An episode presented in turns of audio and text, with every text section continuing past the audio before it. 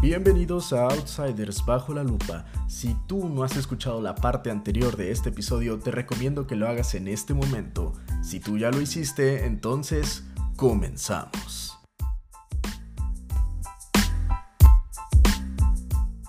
Pero sobre todo, y, lo, que, quiero amarrar, ¿cuál es, ¿cuál es la verdadera llenura? ¿Cómo saber verdaderamente que estamos llenos del Espíritu Santo?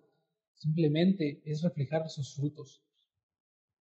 No podemos decir que tenemos el Espíritu Santo si no reflejamos los frutos que, que, que, que, Él nos da. ¿Y cuáles son esos frutos? Lo tenemos en Gálatas. Gálatas 5:22 te dice qué es lo que tú debes reflejar como hijo de Dios que te dice ser lleno del Espíritu. Y si, y si, y si es más, si colocamos Gálatas 22 y medimos con, una, con, con Gálatas 22 este movimiento neopentecostal, vamos a ver que en lugar de que estemos reflejando Gálatas 22, está reflejando, ahora sí, otra cosa. Gálatas 5.19 estamos, están reflejando esos movimientos. Y ve que te dice Gálatas 5.19.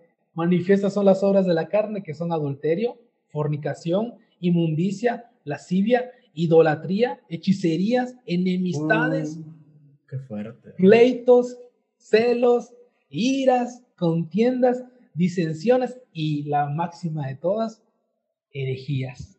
Qué fuerte otras cosas está eso. O sea, si, ah, si, ponemos, ahora si vamos a, vamos a medir las cosas con la única regla que nos tienen dada. No lo que dice fulanito tal, no lo que dice pastor tal, no. ¿Qué nos dice la palabra? La palabra es nuestra regla. El cristiano, ¿por qué es medido? Por la palabra. Y la palabra es la que nos da, ahora sí, cuál es nuestro, cómo es lo que debemos andar, qué, qué es lo que, ahora sí, qué es lo que debemos hacer, cómo nos debemos de comportar y, qué, y cuáles son los errores que estamos cometiendo. Y lo estamos viendo. ¿Estamos reflejando Gálatas 5.22 o esos movimientos están reflejando Gálatas 5.22 o están reflejando Gálatas 19? ¿Qué estamos reflejando o qué están reflejando? Porque verdaderamente aquel cristiano aquella persona que se dice ser dotada del poder del Espíritu, tiene que reflejar amor. ¿En qué sentido? No, amor no significa solapar el pecado, sino al contrario, amor significa decirte que estás mal, encaminarte ahora sí, mostrándote el camino verdadero que tienes que seguir. Decirte, oye, no. El amor no es solapar el pecado, el amor no es Decir, ah, no, sí, está, está bien, no, no te preocupes. Este, en sí, esta vez saca la metralleta y aniquila a todos los que están hablando en contra de ti. no. Es que reflejar amor, gozo, pero qué gozo, no un gozo de libertinaje, un gozo sano. ¿Cuál es el mayor gozo? Alegría de que has sido salvado, que has sido perdonado, que todos tus pecados han sido perdonados por medio de aceptar a Cristo como Señor y Salvador en nuestras vidas. Reflejar la paz, la paciencia, la benignidad, la bondad, la fe, ser manso, la templanza. Es eso lo que estamos. Dice, si vivimos por el Espíritu, entonces andemos también por el Espíritu, dice la palabra en Gálatas 5.25. Y, y, otro, y otro para golpearlos a, los, a los neopentecostales, el 26, Gálatas 26, 5, 26, que nos dice, no nos hagamos vanagloriosos. O sea, y, la unción, y, papá. cómo son? La unción, es que soy el super ungido. Es que, no, ¿cuál es esa parte que dice la Biblia? La, misma Biblia también dice, pero que también lo sacan ahora sin versículos fuera de contexto. Este, con, los, con los ungidos de Dios no hables nada contra el ungido de Dios. Ay, sí, qué horror. O sea, espérame, eres ungido de Dios. Entonces vamos a aplicar eso. ¿Acaso quién, quién reprendió a quién? Cuando David cometió un pecado, siendo él el ungido de Dios. No que le dijo Natán, tú has hecho esto, tú hiciste esto y mereces esto. Ah, sucio. O sea, David, un hombre conforme el corazón de Dios, que dice la palabra, ¿no? Siendo ahora sí exhibido por el pecado que cometió, siendo el ungido, y ahora, nosotros, que realmente que estamos llenos del Espíritu, ahora sí decir, si cometemos algún pecado algo, o algo que va en contra Porque igual pecado no es algo de decir, ay, es que cometemos, no, pecado es todo lo que, todo lo que hagamos mal en cuanto ahora sí, este, sabemos que debemos de hacer las cosas de tal manera y no las hacemos, es contado como pecado. No, o sea, no hay pecado ni grande ni pequeño, pecado es pecado. Y hoy en día cuando alguien nos amonesta, decir, oye, estás haciendo esto, sea, óyeme, a mí no me tienes que decir eso porque yo soy el ungido del Señor, o sea, vanidad. Es que no le puedes decir nada, oye, es que es el pastor, no se lo digas. Al contrario, se tengo que decir, ¿por qué? Porque él está enfrente, él tiene que verdaderamente regirse. O sea, ¿qué nos dice también la palabra en Timoteo y en Tito? ¿Cómo se debe de, dirigir también un, el que desea obispado, dice la palabra? O el que desea hacer un, ahora sí, dirigir la iglesia del Señor. Sobrio, dice. Sobrio. Que eso es lo que hace falta en este movimiento, sobriedad amor por la palabra, amor por la verdad. Y eso que comentabas del amor, fíjate que yo hace, hace, hace poquito, recién, este mes, yo creo, aprendí a, como escucho mucha gente que dice de que es que porque eres cristiano tienes que amar y no se puede odiar. Claro que sí, el cristiano mm. puede odiar, puede odiar, pero ¿sabes qué puede odiar el cristiano? Las cosas que Dios odia. Dios odia el pecado. Entre más crece mi amor a Dios, entre más crece mi amor a la palabra, entre más crece mi amor a su justicia, más crece mi odio al pecado, más lo rechazo.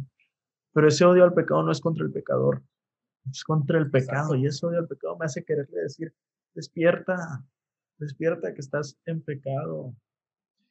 Y sabes qué, eso también es conmigo. Eso también fue conmigo. Yo también pasé por alguien que me dijera, despierta, te estás equivocando, estás en pecado, arrepiéntete. Entonces, ese, ese es el amor. Ese es el amor de Dios, un amor que te lleva al arrepentimiento. ¿Por qué? Porque te das cuenta que al amar a Dios, odias todo lo que está en contra de Dios. Entonces, eso, eso, es algo, eso es algo bonito. Y eso, eso lo da el Espíritu, eso no te lo da nadie más. Nadie más, porque es que si no, no se puede entender. Yo creo que lo que está haciendo falta hoy es el, es el respeto, el, el, el, respeto y el amor por la escritura. Porque si tuviéramos eso, no caeríamos en estos excesos. Y lo, y lo digo incluso yo, yo mismo.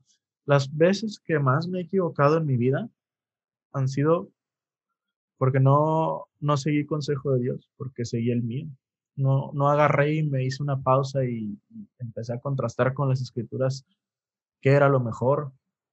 Mm, cuando me equivocaba, pues era como, pues ponlo debajo de la almohada y listo, no, no, no vayas con Dios porque ya sabes que estás mal. Entonces, hay que tener un respeto por ese, por ese Dios que nos rescató, hay que, hay que amarlo y hay que, hay que recordar que es fiel y justo para perdonarnos toda maldad. Entonces, Simplemente es, siempre es buen momento para admitir que uno se está equivocando.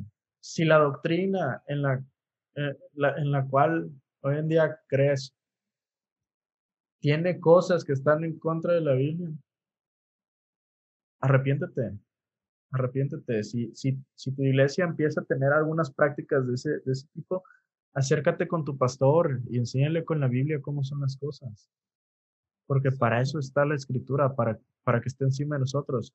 Si no oye y si quiere seguir y si se va metiendo todavía más en esas cosas, huye, huye de ese lugar y busca una iglesia de sana doctrina. ¿Cómo sé que es sana doctrina? Tengo la escritura que me describe como es la sana doctrina.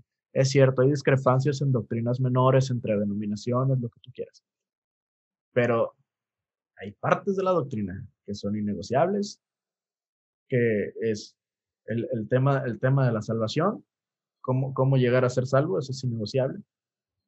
Claro. El, y, y el tema del, del, orden, en el sentido que, que, que, Pablo enseña, yo puedo entender que hay iglesias que pueden tener ciertos instrumentos que en otras no se tiene, que por, el, por la cultura en la que están, cierto tipo de cosas como en una iglesia hay más contacto físico, como que las personas están más juntas en el sentido de que eh, padre e hijo se abrazan, este, y cosas así, en otras no, simplemente están sentados y nadie se toca. Esas son diferencias menores que no importan. Exacto. El chiste es que prediquen completamente la palabra de Dios, que la amen, que tengan un respeto por ella. y que todo lo que en esa iglesia te digan lo, lo puedas tú comprobar con la Biblia, así como la iglesia de Berge hacía con, con Pablo. Solamente de esa forma no vamos a ser engañados. Porque como de verdad no me canso de ese versículo. Si aún uno de nosotros o otro ángel o algún ángel del cielo les predica un evangelio distinto que este o diferente de este, sea anatema, o sea, impuro, aléjate. Es que hay que entender esa palabra de anatema, era algo que los judíos tenían prohibido tocar siquiera. Entonces, si tú has identificado que toda la doctrina donde estás, como la de Kenneth Copeland, por ejemplo, que somos pequeños dioses y que por eso es que nosotros podemos decretar. Anatema, no toques eso, no toques esa doctrina. Acércate a la doctrina verdadera que está en la Biblia. Ya, eso es, eso es todo. Sí, exacto. Y algo importante dijiste, es algo, importante, algo este, hay o sea, no estamos peleados con las denominaciones, pero un pentecostés hablando con bautista, o sea, no estamos peleados en ese aspecto. ¿Por qué? Porque hay cosas innegociables, hay cosas que no se pueden negociar. O sea, ambos creemos que todo viene por medio de Jesucristo, pero hay también denominaciones que ahora sí se vuelan la barda con ciertas cosas que decir, aléjate, y yo lo digo, y como pentecostal, o sea, de esa perteneciente a, ese tipo de denominación, o sea, a los, que, a los que nos escuchan, si tú detectas verdaderamente, y retomando lo que tú dijiste, si ustedes detectan que se está llevando una mala doctrina, se están cayendo en abusos, verdaderamente con todo el amor, acércate con tu pastor, acércate, dile, pastor, mira, aquí la palabra me dice esto, y nosotros estamos haciendo lo contrario. ¿Qué está pasando? Si él es un pastor o un líder que realmente está lleno del espíritu, va a comprender y va a ver que hay, que hay un error y va a rectificar. Va a rectificar. Pero si no, tú cumpliste y ahora sí es cuidar verdaderamente la integridad de uno como hijo de Dios. ¿Sabe qué, pastor? Lo amo mucho, pero pues también estamos viendo que aquí no hay cosas que verdaderamente no no son compatibles con la palabra, yo me rijo por la palabra, Dios lo bendiga. Sí. Simplemente eso. Sí, no hay que casarse con ninguna denominación. O sea, yo, yo voy a una iglesia bautista, pero si, ese, si esa iglesia deja de seguir la palabra de Dios, yo, yo voy a la que sigue la palabra de Dios. Porque yo no me debo al, al, al, bautista, tú no te debes al, pentecostal. Nos debemos a Cristo. Somos cristianos antes que nada. La denominación realmente no es importante si es una cuestión utilitaria para saber más o menos cómo está la doctrina en la que vas o lo que sea, pero a fin de cuentas hay iglesias bautistas que están del nabo, hay iglesias pentecostales que igual están perdidas, hay presbiterianas que igual están perdidas y hablando de eso, este, este movimiento no solamente se queda en una, ya hemos visto que, que, que el, el, primer nombre de carismático se le puso por un luterano, ya vimos que se le unieron episcopales, pero luego, ¿qué pasa en 1967? empieza a permear en el catolicismo. O sea, este movimiento va más allá. Se, o sea, incluso les cayó a los católicos, que sabemos que ellos tienen una tradición muy, muy, muy arraigada porque la tienen inscrita en, en diversos concilios y en el catecismo. Y fue aceptada muy rápido. En, en cuestión de seis años, fue aceptada. Fue aceptada en 1973. O sea, del 67 al 73 no pasó nada de tiempo y se aceptó como movimiento católico. Pero chécate los orígenes. Empieza en 1967 porque un grupo de estudiantes dijo haber recibido el bautismo, es, que, es que todas las historias son igualitas. Dijo haber recibido el bautismo del Espíritu Santo y comenzó a hablar en lenguas. Leyeron un libro de, de David Wilkerson. Eh, bueno, yo lo, lo que le he escuchado a David Wilkerson de pedazos de predicación no está mal. La verdad, lo que predica, al menos lo que él ha escuchado, no está mal. Él es un pastor pentecostal. Escribió un libro llamado La Cruz y el Puñal, que habla de su ministerio, eh, pues con unas mafias por ahí neoyorquinas. Sí. Pero pues esta gente le llamó la atención el tema pentecostal y hablaron con un párroco episcopal. Yo no sé cómo llegaron con un párroco episcopal, pero bueno, este párroco episcopal les aconsejó que fueran a un grupo ecuménico de oración. Entonces fueron a ese grupo ecuménico que era en la casa de una presbiteriana carismática. Es que aquí hay de todo. Es que sí, o sea, aquí vamos, y aquí va algo muy importante, y acabas de tocar una, una palabra. aquí está abriendo la puerta del ecumenismo. Ajá, sí, sí, sí. ¿Y qué es el ecumenismo? Es ahora sí unir religiones y esa es cosa ya más de preocuparse. Sí, sí, sí. Hay cosas que no, no, no, no, no, compartimos con las demás religiones. Y no es que estemos, y es que no es, aquí viene, no es que estemos hablando de odio, porque aquí nadie odia a las personas, se odia a las cosas que van en contra de la palabra.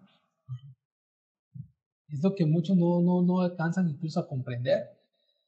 Pero ¿qué busca el y, y, hablando de esa palabra, el ecumenismo, has visto, creo que igual imágenes de los mismos que tú mencionaste, Kenneth Copeland, Benny Hinn y otros pastores que se adhieren a ese movimiento. No, no había una, había una foto incluso, creo, de Kenneth Copeland con el Papa, ¿no?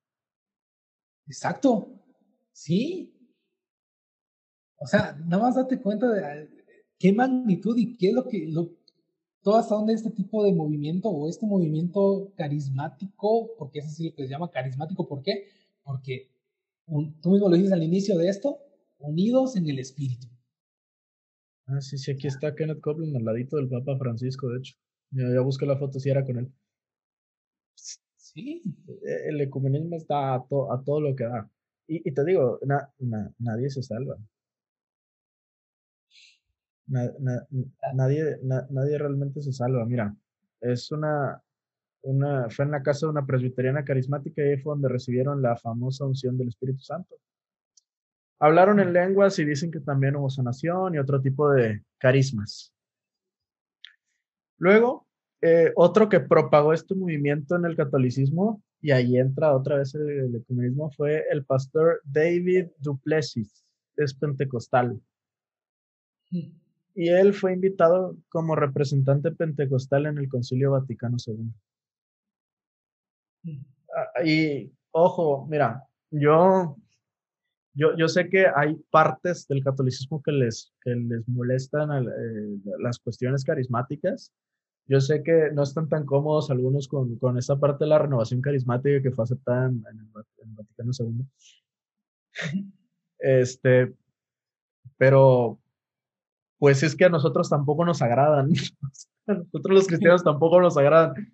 Y, tampoco nos agrada, porque yo sé que a los católicos no les ha de agradar que un pastor pentecostal esté yendo a, pues ahora sí que estar en conjunto y meterse en ese tipo de cosas de las doctrinas de su iglesia. A nosotros tampoco nos gusta. No nos gusta que un cristiano esté metido en cosas de una iglesia con la que no compartimos cosas fundamentales, como dijimos, es, no es, son cosas que no son negociables. A mí no, no, me, no me caen mal los católicos, simplemente yo no comparto nada de, de su doctrina fundamental. Es una, es una diferencia que no es negociable. Exacto. Ah. y es más, y, vale ahorita decir algo importante, perdón por interrumpirte. Este, y aquí a quienes escuchen, no estamos, o sea, no tenemos odio contra los católicos, al contrario.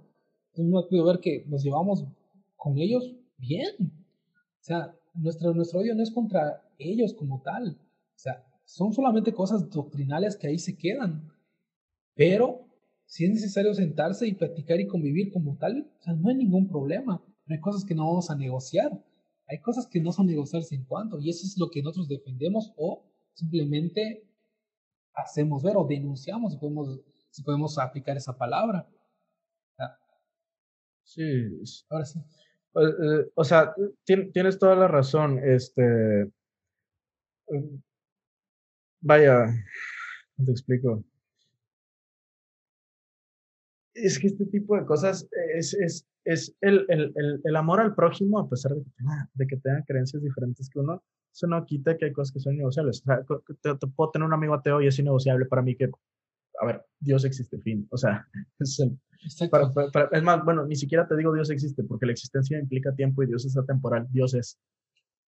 Dios es. Eh, o, o, alguien que, que, es este musulmán, tengo amigos musulmanes. Carnal, Cristo es, Cristo es Dios.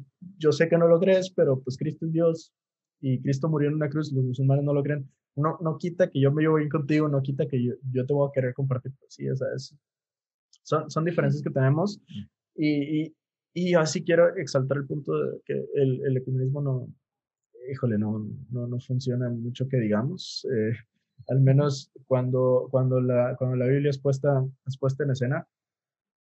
Pero volviendo a este tema del, del representante pentecostal que fue al Concilio Vaticano II, al Concilio Ecuménico Vaticano II, eh, pues nosotros como cristianos como que no nos parece mucho que vaya a convalidar eso. Y esto lo digo con todo respeto a los católicos, pero yo sé que ellos lo entienden cuando, cuando entienden cuál es nuestra doctrina. este, porque el, Concilio Vaticano II dijo estos tres puntos fundamentales en los cuales los cristianos no estamos de acuerdo. Que solo el magisterio interpreta la Biblia, porque dice que este, este, esto fue únicamente confiado al, magisterio vivo de la iglesia, eh, o sea, el, de interpretar auténticamente la palabra de Dios. Es, eso lo dice Vaticano II. También habla de la infalibilidad del magisterio.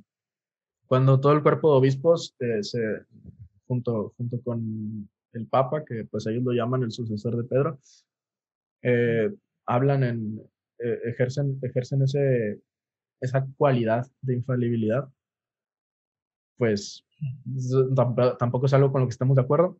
Y luego fomentar, dice, fomentar el culto a María, este, porque se pide que se, se, amonesta a la vez a todos los hijos de la iglesia que fomenten con generosidad el culto a la Santísima Virgen, particularmente el litúrgico. Eso lo dice el Concilio Vaticano II. Entonces el hecho de que haya un, un pastor pentecostal ahí, eso no significa que, ese cuate represente realmente el, el, cristianismo, eso no significa que ese cuate represente lo que nosotros creemos, entonces por eso no nos casamos con denominación aquí tú eres pentecostal, tú, yo sé que tú no estás de acuerdo con eso porque tú te basas en la, en la Biblia. Que alguien vaya a convalidar esas cosas por el, lo que creen que es el bien común del ecumenismo, eso no quita que la escritura no cambia, no se modifica y nosotros no podemos estar a favor de este tipo de cosas.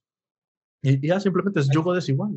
El yugo desigual no solamente se tiene que quedar en, en cuestiones de pareja, yugo desiguales en este tipo de cosas también.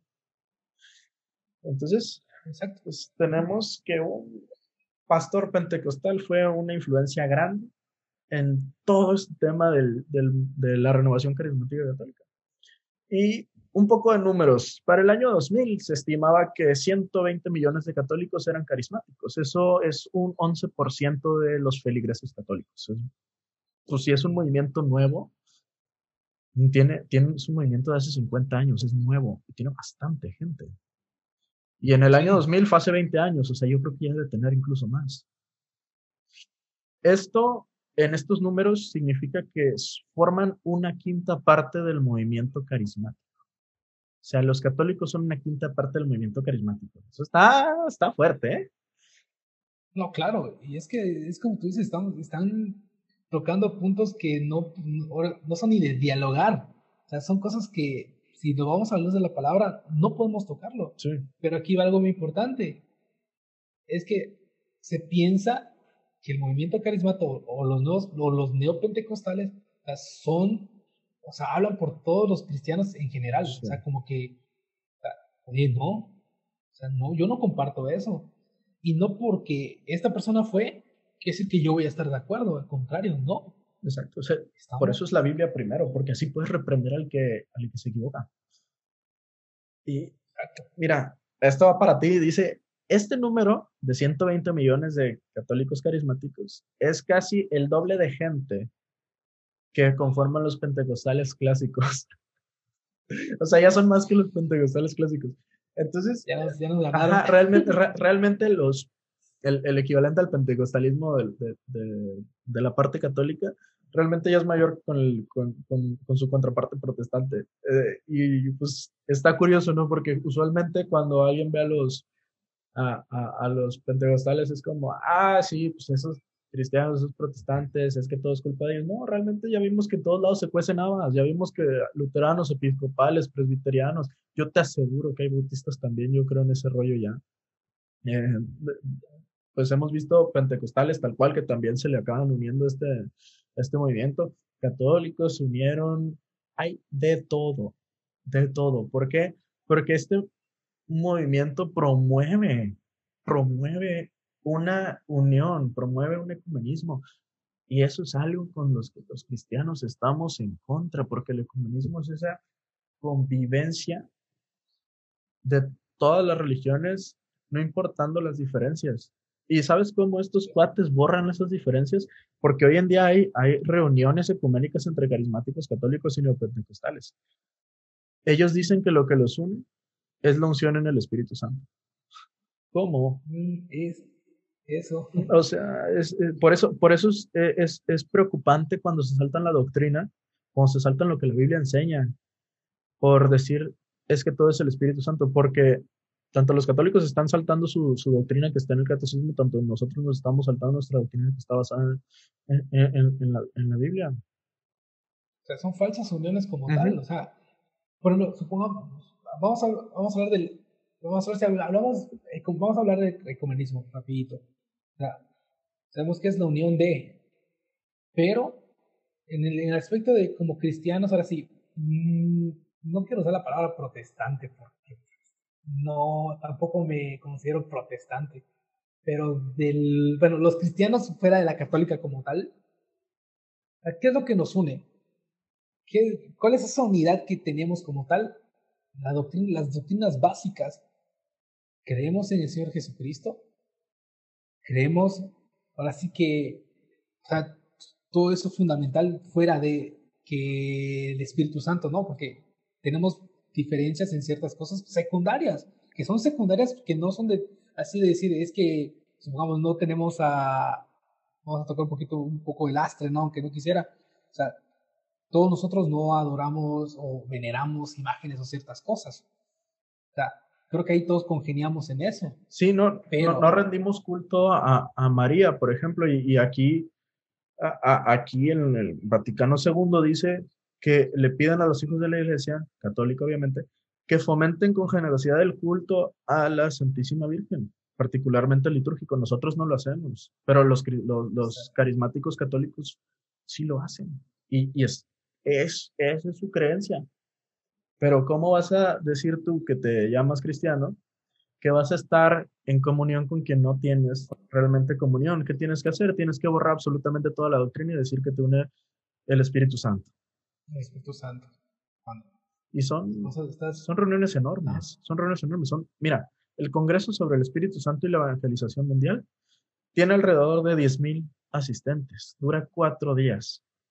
O sea, como en cuatro días, 10.000 asistentes, no va a existir alguien que se vaya a, a, no, no te digo pelear, que vaya a discutir sobre temas doctrinales, como en ese tiempo no hay ningún, ningún problema de esto. ¿Y sabes por qué? Porque al final este decano de teología, aparentemente de la Universidad Regent, se llama, eh, se llama Pat Robertson, este cuate dijo, el Espíritu Santo quiere derribar los muros entre católicos y protestantes. Entonces, opinión personal, parece que cada quien deja de lado su doctrina para este tipo de experiencias que terminan siendo extrasensoriales.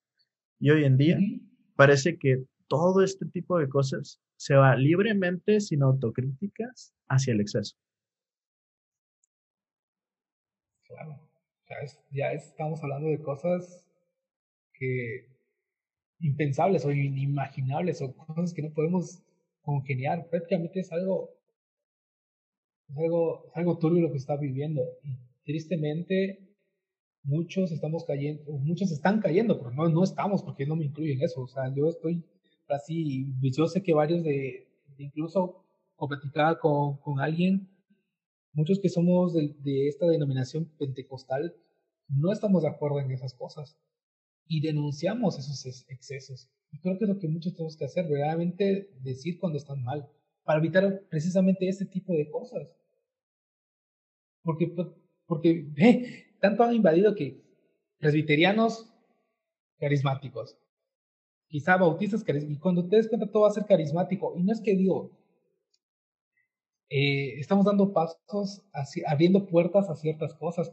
Cuando el Espíritu Santo es alguien importante, sí es alguien importante, pero tampoco hay que excederse en esas cosas o desvirtuar, desvirtuar lo que verdad, su verdadero papel en la vida del cristiano.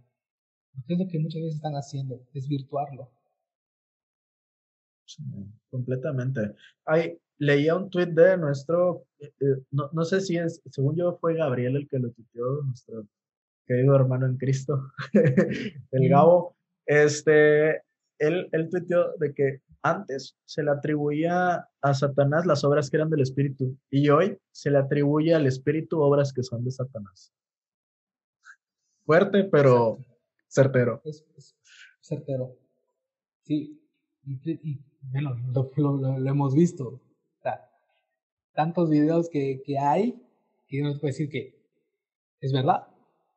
O sea, ¿cuándo se ha visto esas cosas o en qué momento el Espíritu pasó a tomar ese papel? gente que dice que revelaciones, pero revelaciones de qué? No se pone a cuestionar, no, no, no, no, no ve por creerse súper importante o, o creerse, ahora sí, este, buscar la, ahora sí, la santidad a lo máximo. Hace un lado la palabra y hacer un lado la palabra es el, el grave error que puede tener un cristiano y es ahí donde crecen tantas herejías y hemos visto el neopentecostalismo está lleno de varias de ellas. ¿Por qué? Porque se ha dado, ahora se ha quitado lo que dice la palabra para buscar nuevas experiencias, mm. nuevas experiencias. Sí, yo, yo lo pongo un poco en cintura. Mira, hoy en día el, la persona conservadora promedio, entre ellos cristianos, el cristiano joven promedio está preocupado por la batalla cultural, que porque va, va a haber persecución, y, que sus, las ideas del cristianismo van a ser perseguidas. Ya hemos visto que, que iglesias las han cerrado los policías, no, no, permiten que se congreguen. Entonces, y en lugares donde no hay ni siquiera problema con el COVID, o sea, no, no, no estamos hablando de, de una cuestión de necesidad de la iglesia, sino es una cuestión de necesidad del gobierno. Este, aparte ni estaba full la capacidad de esa iglesia, pero bueno, en fin, cosas que pasan. Entonces, está, ya, están preocupados por una especie de persecución que, con todo respeto, no se, no se asemeja a la persecución que, al menos no aún, sabemos que en algún tiempo, en los tiempos finales, va a suceder ese tipo de, de persecución, porque pues el Apocalipsis lo dice. Eh, digámoslo así que esta esta pequeña persecución que el cristianismo nunca ha dejado de tener persecución, pero este, este es una pequeña persecución, no, se asemeja nada con lo de antes, con lo que estaban viviendo eh, en las épocas donde, donde Pablo escribía, donde Pablo estaba en la cárcel, donde se, se le acusaba de haber, de, haber este, ocasionado eh, el incendio en, en, Roma, de haber este, ocasionado rebelión. Se les estaba culpando de cosas, de cosas que era volar cabeza seguro.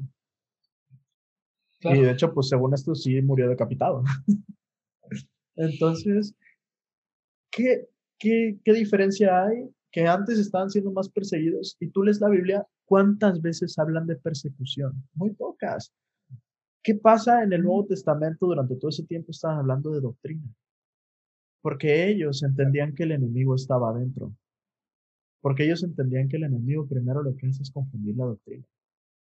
Entonces, por eso no hay que menospreciar la doctrina, no hay que, no hay que menospreciar eso que la Biblia marca de una manera tan perfecta.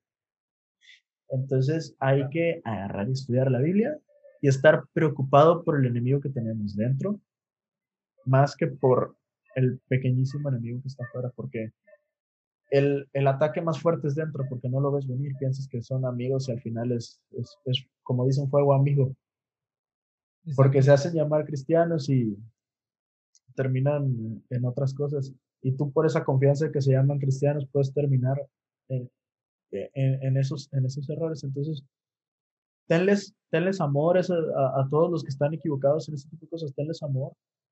Y ese amor te va a ayudar a, a utilizar la escritura y, y señalarles lo que realmente la palabra de Dios menciona y lo que la palabra de Dios quiere. Entonces, por eso la doctrina es importante. Pablo le dice a Timoteo, ten cuidado de ti mismo y de la doctrina. Persiste en ello, le dice también. Entonces, sí hay que, hay que estar atentos, hay que, hay que darle duro al tema de la doctrina. Hay que tener la palabra de Dios siempre, en, siempre cerca de nuestro corazón, siempre, siempre estar atentos a, a todo eso. y, y entender que este ecumenismo basado en el Espíritu Santo, que yo tengo muchos problemas en, en considerar que este tipo de unión ecuménica es por el Espíritu Santo, puede estar acarreando cosas más complicadas.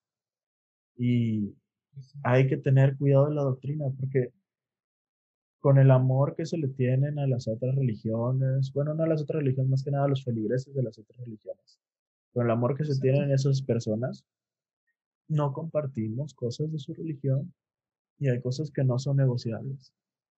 Y ya, no puede haber unidad en este tipo de cosas. Nos podemos llevar muy bien, podemos jugar fútbol juntos, podemos tener una amistad, podemos salir a comer lo que tú quieras, pero el momento de adorar a Dios, yo no puedo con una persona que no sigue los fundamentales de mi doctrina y no es en mala onda. Yo quisiera que realmente estuvieran al lado de mí. Y ¿sabes cómo expreso eso? Compartiéndoles es lo único. Exacto. Exacto, es lo, que, lo que debemos de hacer, compartir, señalar, hacerles ver el error en, que, en, lo el que están o el que estén cayendo. Y aquí va algo muy importante.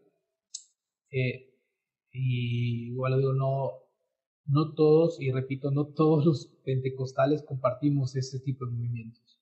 Denunciamos, y créeme que conozco varios pastores que siendo de movimiento pentecostal,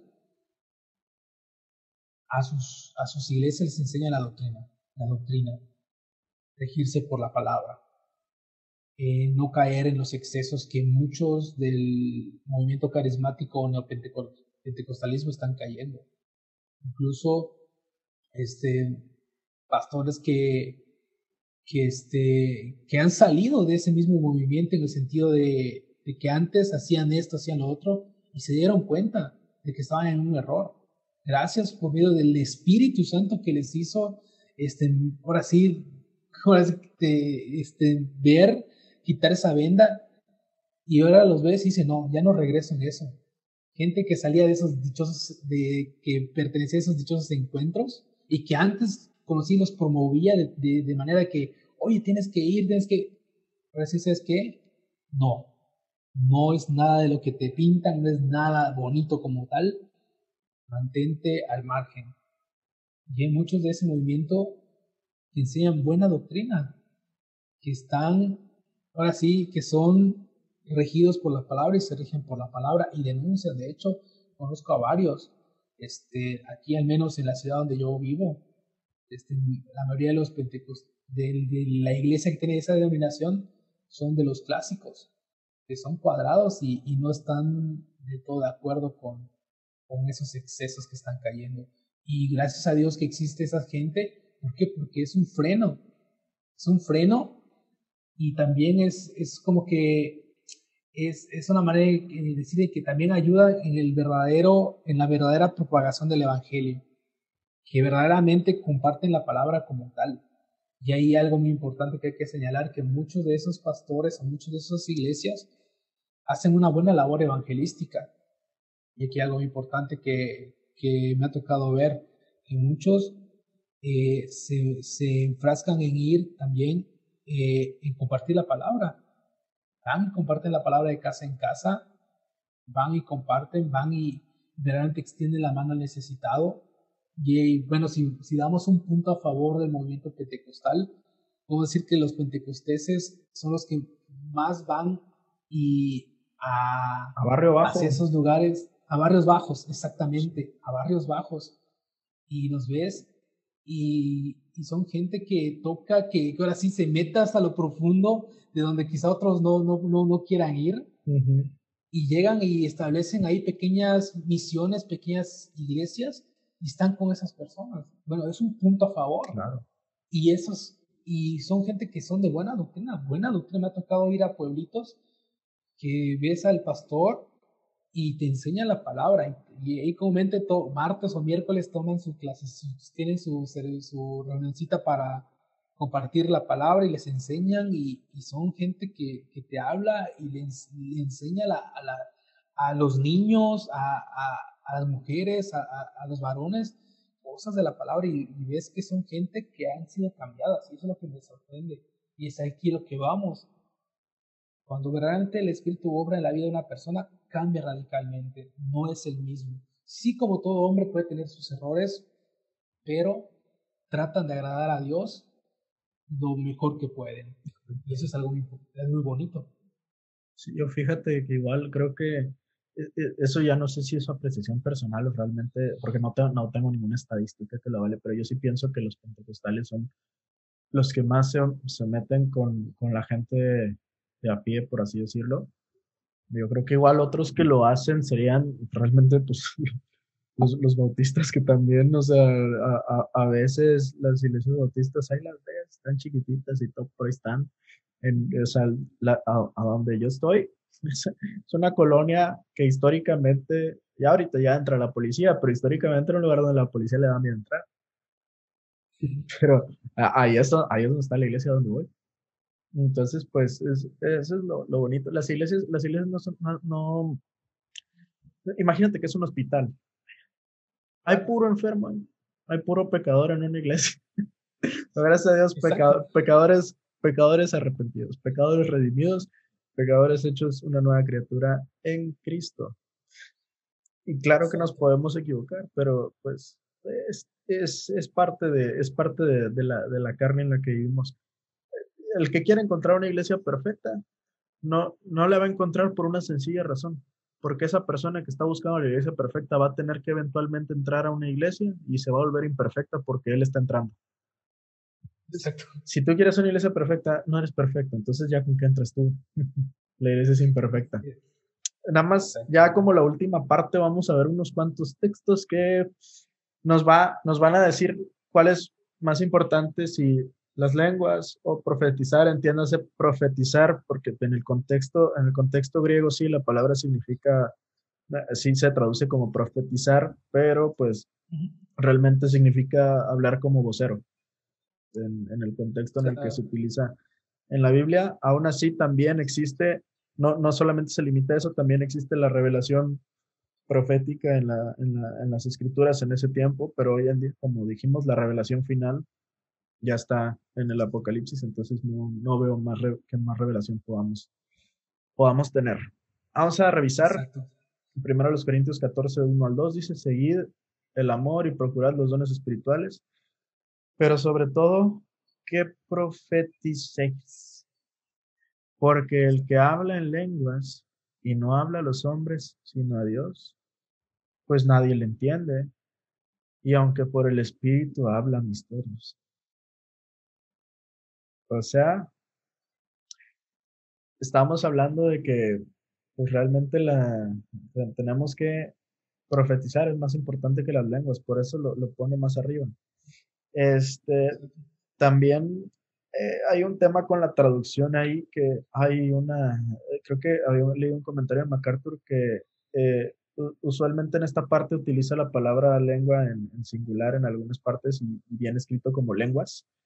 Y cuando utiliza lengua en singular es, es, una diferenciación entre, entre lenguas porque son distintos idiomas y lengua porque pues, es una cosa extraña que no es que no es ni siquiera relatable con ningún idioma, por eso no, no lo pone en, plural.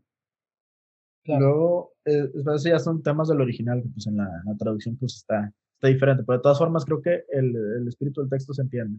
Por ejemplo, 1 Corintios 14, del 9 al 12, vamos a sacar nada más como las partes importantes. Dice que si por la lengua no dieres palabra bien comprensible, ¿cómo se entenderá lo que decís? Porque hablaréis al aire. Y luego dice que hay tantas clases de idiomas, dice, seguramente en el mundo, y ninguno de ellos carece de significado. Pero si yo ignoro el valor de las palabras, seré como extranjero para el que habla y el que habla será como extranjero para mí, es decir, no se van a entender. Y luego dice, así también vosotros, pues que anheláis dones espirituales, procurad abundar en ellos para la edificación de la iglesia. Entonces está hablando de que, pues, si no se te entiende nada, pues no te sirve de nada. Y, y los dones son para la edificación. Entonces, si nadie te entiende, ¿a quién edificas? Luego, primero en Corintios 14, el 18 al 19, doy gracias a Dios que hablo en lenguas más que vosotros. Ahí está sacando el currículum. Ahí sacó el currículum. Y luego dice, pero en la iglesia prefiero hablar cinco palabras con mi entendimiento para que enseñen también a otros que diez mil palabras en lengua desconocida. Esa es otra, otra cosa importante, o sea, cómo ahí, ahí, sí, está, sí está traducido en lengua en singular. Y aparte dice desconocida, o sea, eso es un tema, o sea, es mejor hablar unas cuantas palabras que se te entiendan, porque eso sí va a glorificar a Dios, que muchas en un lenguaje que no se entiendan. ¿Y qué vemos hoy? Un tema que se llama glosolalia, que es solamente hacer ruidos, que lo hacen muchos los, los bebés, lo hacen muchos, son unos ruidos que intentan, son pequeños intentos primitivos de hablar, pero el tema es que esta gente lo, lo hace a veces a propósito y otras simplemente se entrenan a eso y ya lo hacen como un reflejo automático activado por sus sentimientos. Claro, y, y, aquí es muy importante, o sea, Pablo está hablando acerca de en Corintios, una iglesia que cayó en ese, precisamente cayó en excesos. y, no solo, y, no, solamente en, en ciertas cosas, tanto doctrinales, caía en excesos doctrinales, como en las manifestaciones del Espíritu. Que supuestamente, y por eso Pablo enfatiza siempre en eso, decir, hey, o sea, tranquilos. O sea, y creo que también en esa parte de Corintios habla acerca de que este, adoraré con el espíritu, pero también adoraré con el entendimiento, si no me equivoco. Ahorita lo checamos. Sí, sí, sí. Porque acá, ese no, no lo tengo ahorita anotado en el, en el almanaque de las notas. Pero, por ejemplo, mira, 1 Corintios 14, 23 dice, si pues toda la iglesia se reúne en un solo lugar y todos hablan en lenguas y entran indoctos o incrédulos, ¿no dirán que estáis locos? Mm. Mira, y a veces uno entra, y, y, lo, y, lo, peor es que hoy, hoy ya ni siquiera tienes que ser indocto e incrédulo, o sea, eh, al contrario, cuando eres docto y crédulo en la palabra de Dios, y entras a una de estas donde hay un relajo, y, y, y sabes que no están diciendo nada en ningún idioma real, es como, están locos. o sea, sí, sí, pasa. Cuando ves ese desorden, es que, pues sí, inevitablemente se piensa en la locura. Es como entrar a un salón de secundaria sin maestro. Pues aquí vamos, no, no fue lo mismo que pasó en, Hechos, los, los, primeros versículos que leímos. ¿Qué le decían? Están llenos de mosto. Sí. En pocas palabras, están locos, están borrachos. Sí, exacto. Y que, y que lo primero, y cuando, cuando le muestras a la gente ese tipo de videos, están locos. ¿Qué es lo primero que te dicen? Están locos. Sí, sí, Mira, prefiero que me digan loco por predicar la palabra que por echarme tres, tres maromas este, y decir que fue la unción del Espíritu Santo, la verdad. Eh, aquí está el que te decía el versículo es el 14, 15, 1 Corintios. Que pues oraré con el Espíritu, pero oraré también con el entendimiento. Mm. ¿Y qué es lo comúnmente que se da en ese movimiento de los neopentecostales? Que oran y es ahí donde se, ahora sí se desplayan y creen que por decir palabras que no se entienden, o sea, ya están accediendo tanto al cielo. Y, te dicen que es que el espíritu clama en gemidos indecibles y yo creo que no estás entendiendo el texto. Exacto. Por eso es el espíritu y el entendimiento. Exacto. Aquí, aquí ¿qué, que nos dice que pues oraré en el espíritu, pero oraré también con el entendimiento. Es que también los corintios caían, o sea, Creo que los corintios eran, eran los neopentecostales de aquel no, Una locura esos muchachos. También en Éfeso se, se daban unas cosas bien raras, ¿eh? Sí. igual, por ejemplo, primero de Corintios 14, 24 25, es que seguiditos pegan los trancazos este Pablo. Pero si todos profetizan y entra algún incrédulo o indocto, por todos es convencido, por todos es juzgado. Mm. Lo oculto de su corazón se hace manifiesto y así, postrándose sobre el rostro, adorará a Dios, declarando que verdaderamente Dios está entre vosotros. Y es justo uniéndolo con lo primero que dijiste de Jonathan Edwards. Ahí se manifestaba el Espíritu en esa gente arrepentida, de rodillas, porque entendieron su pecado y entendieron que Dios era el único que podía cambiarlos y que realmente Dios, nosotros entendemos al ver eso, que Dios está ahí en ese lugar donde están esos cristianos reunidos. Luego, igual Pablo, gracias a Dios también, marca un orden para las lenguas. En primero los Corintios 14, el 26 al 28 dice que ahí pues hermanos cuando os reunís, cada uno de vosotros tiene salmo, tiene doctrina, tiene lengua, tiene revelación, tiene interpretación. Hágase todo para edificación, si habla alguno en lengua extraña, sea esto por dos o a lo más tres y por uno, y uno interprete. Y si no hay intérprete, calle en la iglesia y hable para sí mismo y para Dios. Ahí, este, yo, la verdad, ahí lo interpreto como que está siendo sarcástico un poco. O sea, porque, pues, ¿cómo va a interpretar a alguien una lengua que no, que, que es extraña? Es que cuando dice lengua extraña, literal, se habla de una, algo que nadie sabe qué es. Entonces, sí, ahí yo lo veo como, está poniendo el orden, pero pues dice, pues a ver si cumples, o sea, si cumples las cosas, porque si es lengua extraña y no hay nadie que lo interprete, pues ahí muere.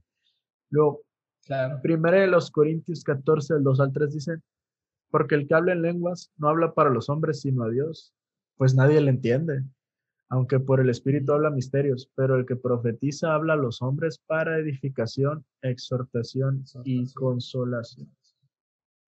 Eso es otra cosa súper importante.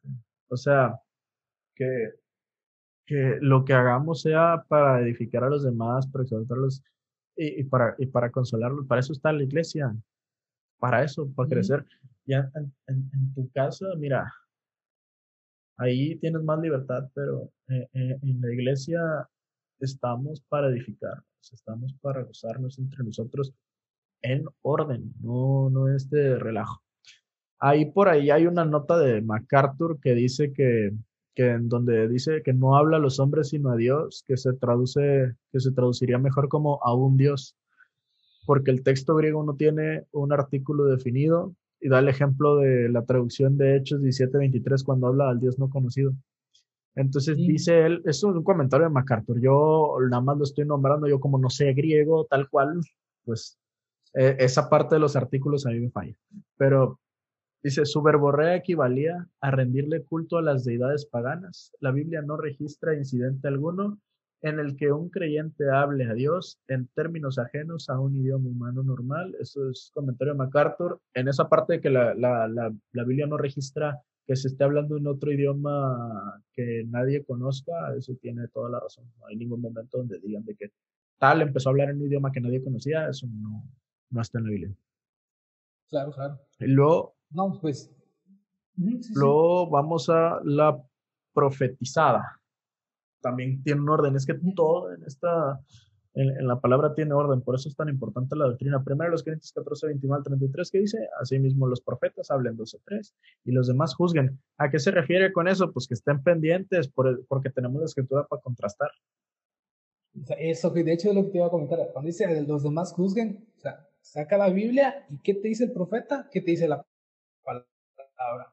Si lo que dice el profeta está en la palabra, ok, tómalo. Pero si no, eh, así como que aquí no me vengas a inventar nuevas profecías porque... Te sacamos. Aquí no. Exacto. Te sacamos. no hay ninguna vergüenza en sacar a alguien que está, está predicando tonterías. Exacto, no. De hecho, este, al contrario, yo creo que cada uno es consciente de sí. Cuando alguien verdaderamente está diciendo tontería y media, ahora sí vamos a usar la palabra tontería y media porque cosas desvirtuadas de la palabra o y mira, es que se qué hermanito, o que aquí no. Disculpe, si gusta a decir otras cosas, hay, quizá hay otra iglesia que lo acepte, pero aquí mire, aquí todos cuadraditos, todos derechitos. Sí, no, fíjate, experiencia personal, y me tocó que a, una, a una iglesia a la que acudía cuando estaba estudiando, eh, pues te digo, se quedaron sin pastor, pero empezaron a invitar a muchos eh, o sea, venían distintas personas a predicar, pero a mm. veces eran muy buenos y otras nada más te venían a contar una anécdota, no sacaban nada de la Biblia. Y a mí sí me hartaba porque yo venía a leer la Biblia, no el anecdotario de no sé quién. Este, pero pues bueno, mira, uno, uno malo, otro bueno, uno malo, otro bueno, pero llegó un punto donde llegó una persona, mira, no sé qué estaba diciendo, yo, yo tengo esa, voy a, no sé si es una cualidad o, un defecto, en el cual cuando algo me molesta mucho, cuando algo me ofende mucho, yo no me acuerdo qué me dicen, no, no, me acuerdo ni siquiera, sé que me ofendió mucho y sé que me molesté mucho en ese momento, pero no sé qué dijeron. E, y en ese momento esa persona algo dijo en el pulpito, que iba totalmente en contra de la Biblia. Algo que era así, o sea, yo me molesté muchísimo, creo que estaba yo enojadísimo y nada más le, le digo a mi hermana, ¿lo vuelve a decir esto? yo me paro y me voy.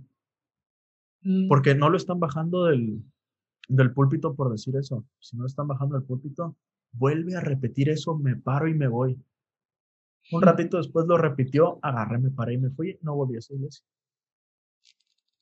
Me preguntaron por qué me fui yo, porque alguien predicó cosas en contra de la palabra de Dios y nadie hizo nada. Y, o sea, yo, yo entiendo, yo era miembro, bueno, no, no era miembro tal cual de esa iglesia porque pues, yo realmente pues, soy miembro de la iglesia de, de, de Tabasco, pues ahí va por, por mientras estaba estudiando. Y, y, yo, pero yo no estaba en una posición de, de, los, de los ancianos, ni de varones de apoyo, ni nada. O sea, entonces, e, entiendo que los que tienen que estar checando son, o sea, pues es por grados, o sea, ¿me entiendes? O sea, no, no que a mí no me concierna. Pero sí, mira, ya era como la gotita que derramó el vaso con varias cosas que yo ya tenía ahí este, con, con, con esa iglesia, porque la palabra de Dios era muy light. Eso es lo que pasa, cuando la palabra de Dios es muy light, se, se pueden prestar estas cosas, no, no es solamente rollo neopentecostal, hay errores doctrinales que no solamente tienen que ver con eso, y es, todos tienen la misma raíz, se olvidaron de las escrituras. Exacto. Entonces, volviendo al texto bíblico de 1 Corintios 14, 29 al 33, dice, y si algo le fuera revelado a otro que estuviera sentado, calle el primero porque podéis, porque podéis profetizar todos uno por uno para que todos aprendan y todos sean exhortados. Y los espíritus de los profetas están sujetos a los profetas, pues Dios no es Dios de confusión, sino de paz, como en todas las iglesias de los santos. Ahí esa es la diferencia, yo creo, más fuerte. No, es que aquí Pablo, y creo que muchos debemos de tomar en cuenta todo esto y cosas que precisamente esas denominaciones no toman en cuenta. Es una confusión total. al final se, olvidan de la escritura y, y, es, es, muy importante. Y ahora, ¿qué solución tenemos los cristianos para todo esto? Probar los espíritus. Primera de Juan 4.1, amados, no creáis a todo espíritu la palabra espíritu, es que es, me encanta, me encanta. Dice, sino probad los espíritus y son de Dios, porque muchos falsos profetas han salido por el mundo. Hay que, hay que probar eso, eso que nos venden como Espíritu Santo, tenemos que probarlo.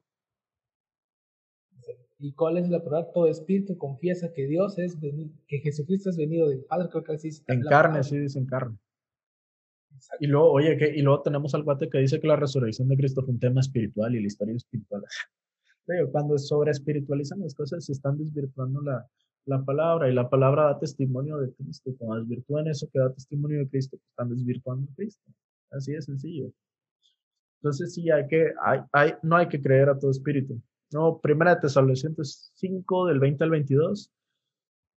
Esto es para nosotros también. Dice, no menospreciéis las profecías, examinadlo todo, retened lo bueno, absteneos de toda especie de mal. Eso es, yo creo que lo mejor que podemos hacer. Entendemos que tenemos, por ejemplo, tú y yo diferencias denominacionales. Está bien, examinamos todo, retenemos lo bueno, entendemos, y, entendemos, gracias a eso, que las discrepancias que tenemos son menores realmente en temas que no son fundamentales y por eso se pueden tener estas pláticas. ¿Y sabes por qué? Porque no estamos menospreciando las profecías, las profecías que están en la Biblia. Entonces nuestra comunión está en eso. Es como, es como, y hablando de eso, o sea, como hablábamos al, inicio, ¿no? Yo no me considero una persona o alguien que, que es accionista, ¿no? Que dice que ya todo acabó, relajado. ¿En qué sentido? Que como ya como te había comentado, son cosas, hay cosas que son extraordinarias que va a ser en el momento en que Dios así lo decide y lo va a ejecutar, sin que, ahora sí, incluso sin que yo lo piense o en ese momento lo considere. Si al contrario, Dios en, su soberanía él puede actuar. O sea, no estoy en contra de ello, pero también no va a ser de eso mi diario vivir, con muchos que, que cada semana tiene que haber algo extraordinario. No es la regla, no es la regla. Sí, no, efectivamente, y luego al final esto de las, de las profecías terminamos con 2 de Pedro 1, 19 al 21, dice, tenemos también la palabra profética más segura, a la cual hacéis bien en estar atentos como una antorcha que alumbra en lugar oscuro hasta que el día esclarezca y el lucero de la mañana salga en vuestros corazones. Entendiendo primero esto, que ninguna profecía de la escritura es de interpretación privada, porque nunca la profecía fue traída por voluntad humana, sino que los santos hombres de Dios hablaron siendo inspirados por el Espíritu Santo. Entonces, no hay nada de que, ay, es que Dios me reveló y por eso voy a fundar esto. No. Y es que muchas herejías han sido fundadas porque supuestamente ángeles o el, o el Espíritu lo mandaron. Dice, sea anatema, si es otro evangelio que sea anatema. Entonces, tenemos ahí la palabra profética más segura. Y tenemos que estar atentos a ella porque es como una antorcha. O sea, no, hombre, tenemos, es que la, la, la Biblia te da las herramientas para todo, ¿verdad? Exactamente, y eso, y aquí va algo importante, o sea, estar siempre apegados a la palabra. más, entre más uno escudriña la palabra, más tenemos, ahora sí, es el escudo. Tenemos un escudo verdaderamente para poder, ahora sí, refugiarnos en contra de esas malas doctrinas, malas enseñanzas, doctrinas dañinas, o sea, un falso evangelio. Conociendo la palabra podemos medirlo y si no me estás diciendo algo y va, y es que aunque aunque sea así, es que ya lo dijeron, ¿no? Sí, es que cuando tú más lees la palabra, más consciente estás de lo que el, el Espíritu verdaderamente quiere, lo que verdaderamente el Espíritu es lo que demanda de nosotros no lo que nosotros queremos demandar de Él, sino lo que Él demanda de nosotros, que es guardar la palabra. Efectivamente. Y nada más, este, por, pues por último, yo quisiera cerrar en donde están nuestras coincidencias. Nuestras coincidencias, más que nada, yo creo que se resumen en Efesios 2, del 8 al 9, que dice, porque por gracia sois salvos por medio de la fe, y esto no de vosotros, pues es donde Dios, no por obras para que nadie se gloríe. Esa es la coincidencia más fuerte que tenemos nosotros los cristianos. No creemos en una salvación en la que nosotros cooperemos con, con obras, sean llamadas obras de caridad o lo que sea. Es una, es, es una cosa la salvación que viene de Cristo. Eso es un don de, es un don de Dios, es, es por gracia, por medio de la fe. Lo, lo único que salva es eso. La fe depositada en aquel que dio la vida por nosotros, en aquel que resucitó al tercer día en cuerpo, en aquel que es, es, es Dios mismo, porque solamente Dios podía pagar el, la, podía pagar lo que nosotros le debíamos a Dios, el pecado, podía soportar la ira de Dios. Entonces, la fe en ese, en ese Cristo resucitado que está preparando morada es la que, es la que nos une y la seguridad y certeza de que la salvación es por fe y no por mérito propio. Y también lo que nos une es esa, e, e, es, e, ese saber que la salvación es inmediata, porque dice, dice el mismo Cristo, de cierto, es cierto, te digo, el que oiga mi palabra y cree que me envió, no vendrá condenación, más ha pasado, no, espérate, ya lo estoy combinando, ya es bien tarde. Este, ¿cómo era? Cierto, cierto, te digo, el que oye mi palabra y creo que me envió. Sí, dice, no vendrá condenación, nos ha pasado de muerte a vida, ¿no? Ya, ya, ya no sé, ya es bien tarde, son las 3.42 de la mañana. sí. Pero pues está bien, estamos hablando de cosas de Dios y, y eso lo, lo importante. No estamos viendo Netflix. Ah, no, sí, sí, sí, lo cité bien. Entonces, pues ese es el punto. O sea, solamente creer, genuinamente en Cristo salva es una cuestión inmediata tan inmediata que el, el, el, malhechor que estaba al lado de Cristo en la cruz le, dijo, cuando le dijo, acuérdate de mí cuando vengas en tu reino, que le dijo Cristo, de cierto te digo que hoy estarás conmigo en el paraíso. Fue inmediato, no hay ningún punto intermedio. Cristo te pasa de muerte a vida por esa fe. Es una fe genuina y tiene que ser primero el arrepentimiento porque entiendes que le fallaste y luego después esa fe en Él, que es el único que puede perdonar tus pecados, es la que salva por su gracia. ¿Algo más que quieras decir para cerrar? ¿Alguna invitación a la gente? Este, ¿Un consejo? Pues más que nada, este, lo único que puedo decir, eh, perteneciendo a, a esta parte de esa revelación de que, que, estamos hablando y de la que se desprendió, porque prácticamente podemos decir que es como una línea. Eh, afíanse de la palabra. La palabra es viva y eficaz, dice, la, dice este, la, misma, la misma Biblia. Y no, no se dejen engañar por espíritus que vengan o alguna persona que venga y les diga es que esto me reveló Dios, esto me reveló el Señor. Siempre escudriñen la palabra, eh, oren al Señor, todo lo que alguien les venga a decir, oren al Señor, pidan discernimiento, verdadero discernimiento, y todo lo van a encontrar en la palabra. No hay más. No hay más. Afíense en ella. Eh, crean verdaderamente que, que Dios no es un Dios de confusión y Dios, y sobre todo, como habíamos leído, Dios es un Dios de orden. Donde vean que hay desorden, ahí no está Dios. Porque Dios, donde está, hay orden. Hay, hay reconocimiento de Él. No hay tampoco eh, vanagloria, no se busca el beneficio propio, sino el beneficio de cada uno como hijos de Dios. Eso es lo importante. No, pues, si no, perdón. No, completamente acuerdo con lo que estás diciendo. No, no, este, ay, este, no, pues, eh, si no se, para los que nos escuchan y no se congregan en, en ninguna iglesia, yo les invito a que busquen una que tenga verdaderamente sana doctrina, que verdaderamente eh, estudien la palabra tal y como está, eh, que no que no anden ahí este hablando de que fulanito de tal me dijo, fulanito de sotanito de tal me reveló, no. Verdaderamente busquen a alguien que, es, que lean la palabra, que enseñen verdadera doctrina. Solamente se puede decir porque los tiempos son malos y verdaderamente muchos se están levantando, muchos falsos profetas como leímos o como escucharon, están levantando. Pero ¿cómo vamos a repeler esto? Por medio de la palabra. Efectivamente. Al final, mira, la única revelación de la palabra que alguien necesita está en que todos somos pecadores, en que todos le hemos fallado a Dios, en que acarreamos una naturaleza pecaminosa, pero, pero como bien dice Isaías 45, 22, dice, mirad a mí, sed salvos todos los términos de la tierra, porque yo soy Dios y no hay más. Es decir, Solamente por ese Dios puede ser salvo. Pero luego, ¿quién es, quién es ese Dios? Dice, yo soy el camino, la verdad y la vida. Nadie viene al Padre sino por mí. Esto lo dijo Cristo. Entonces, luego después, después ¿qué pasa? Pues los apóstoles te reafirman y te dicen de que, de que este Jesús, la piedra, la, la, la piedra, ¿qué dice? Rechazado, desechada por los, por los, ha, ha, venido a ser la cabeza del ángulo y no hay ningún otro nombre dado debajo del cielo por el cual los hombres puedan ser salvos. O sea, solamente en Dios hay salvación. ¿Quién es?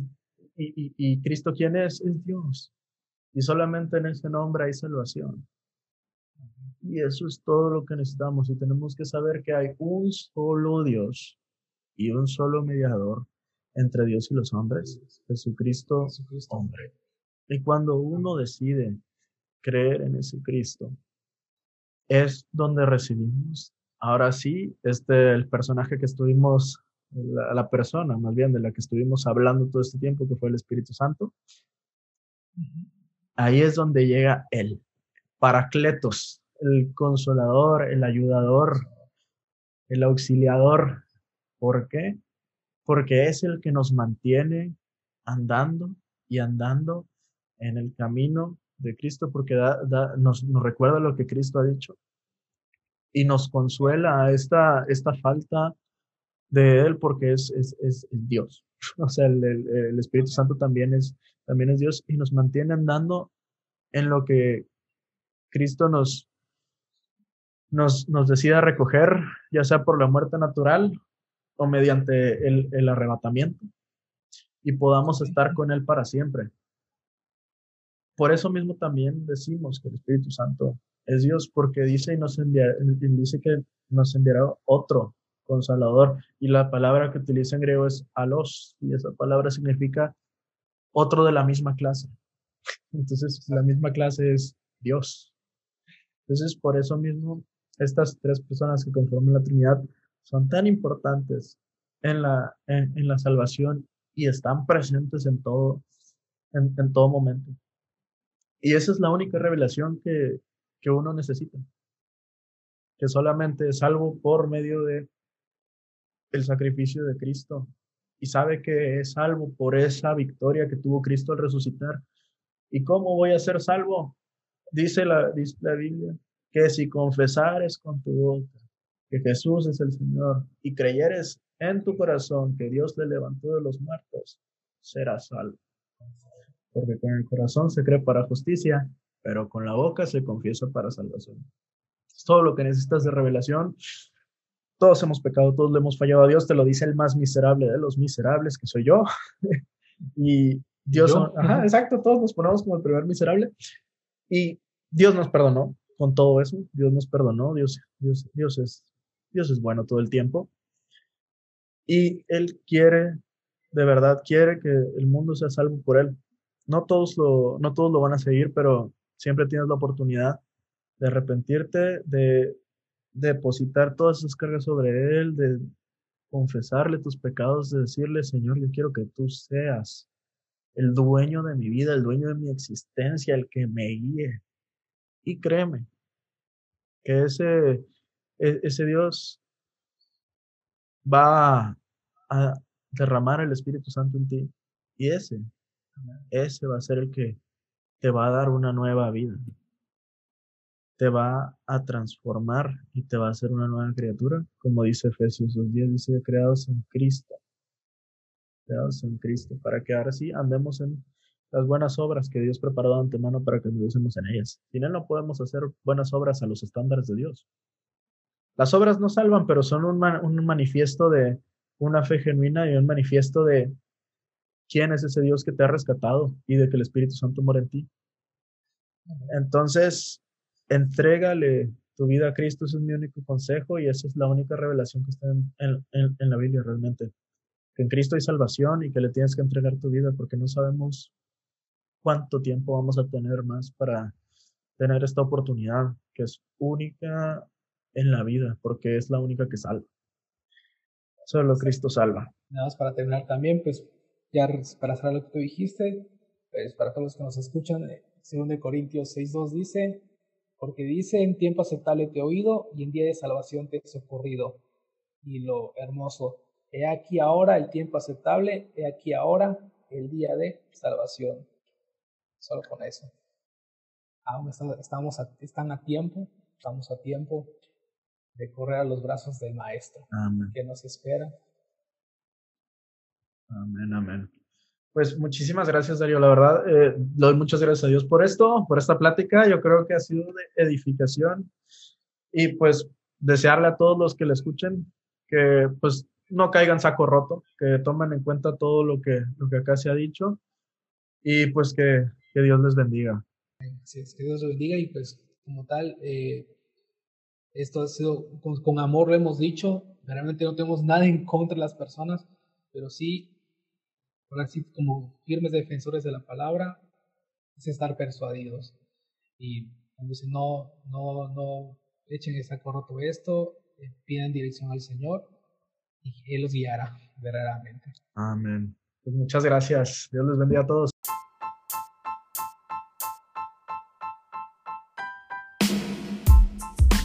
El final de un episodio de Outsiders bajo la lupa. Si te gustó el contenido, suscríbete, no te vas a arrepentir. Nos vemos en el próximo episodio. Yo soy Edgar Sala y te deseo que Dios te bendiga.